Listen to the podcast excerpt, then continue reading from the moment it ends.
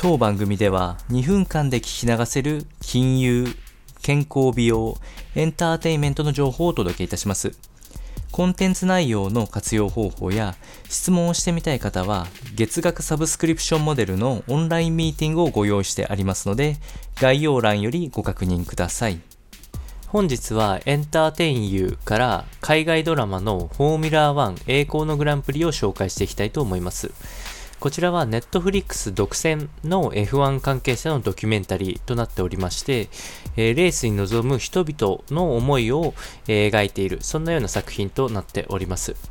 現在、えー、シーズン1、シーズン2と、どちらも10話ずつ程度で構成されているものとなっております。えー、特にこの中で象徴的に描かれているのが、あ若いドライバーの生い立ちやあ、それに向かう困難との向き合い方っていうのが、あ描かれている描写が目立つようなあ話となっております。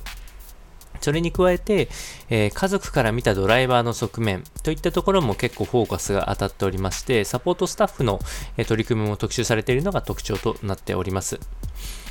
こちらは2021年3月19日よりシーズン3が開始されるんですけれども、えー、パンデミック下の2020年シーズンを舞台に、えー、お話が進むんですが、この際、えー、大きくドライバーのチェンジ、えー、や、